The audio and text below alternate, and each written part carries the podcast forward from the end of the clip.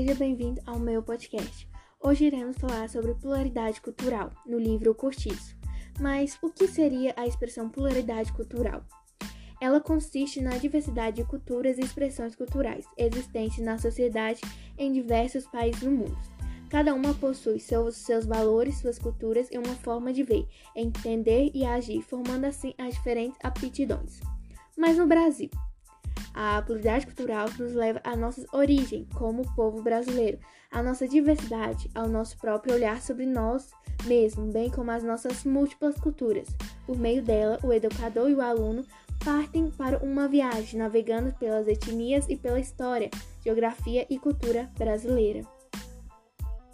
No livro O Cortiço de Luísa Azevedo, a gente já observa dois ambientes, o cortiço e o sobrado, representando os extremos sociais da cidade do Rio de Janeiro.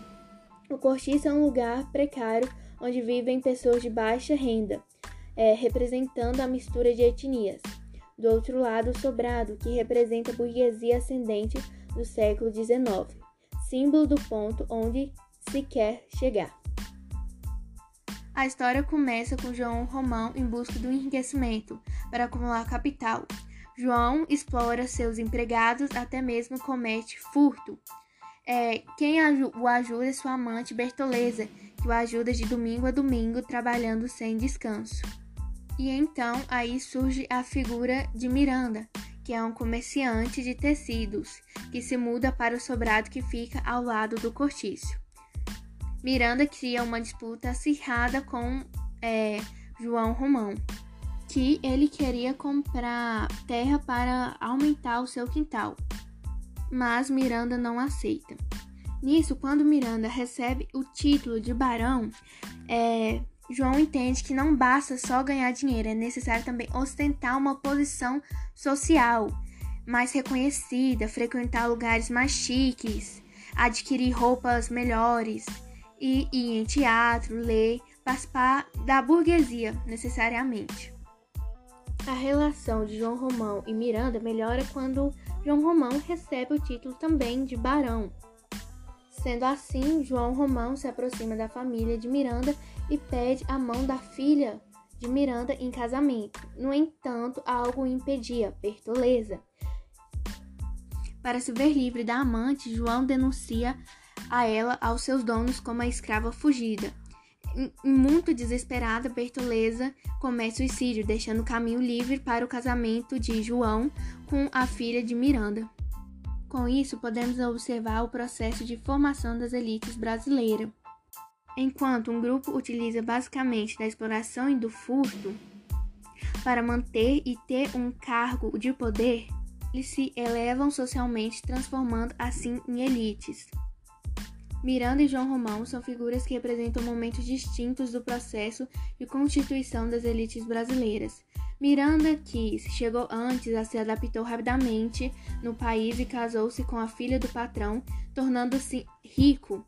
João Romão roubou, enganou e explorou para se tornar rico, que enriquece e ganha status social graças à exploração e miséria alheia. João Romão, assim, então representa a elite brasileira, enquanto é, pessoas de baixa renda viviam no cortiço porque não recebiam muito bem, trabalhavam com trabalhos que não ganhavam muito dinheiro, João Romão aproveitava disso e enriquecia cada vez mais, aproveitando-se de seus empregados e roubando de pessoas para se tornar cada vez mais rico. Isso mostra a diferença entre as culturas como a luta dos negros, especialmente dos mestiços, pela sobrevivência aqui no Brasil.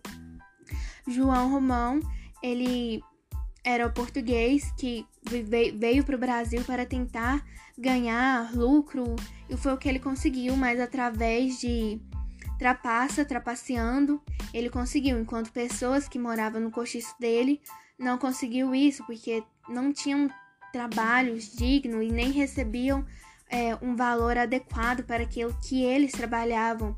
Aí sim é a pluralidade cultural, que observa as etnias diferentes, enquanto pessoas negras que viam, é, vinham, de outro, vinham de outros lugares, é, João Romão, que veio de Portugal, teve mais sorte do que os outros. Não sorte, né? Vamos dizer assim, roubando, trapaceando. E assim termina mais um podcast sobre pluralidade cultural no livro O Cortiço.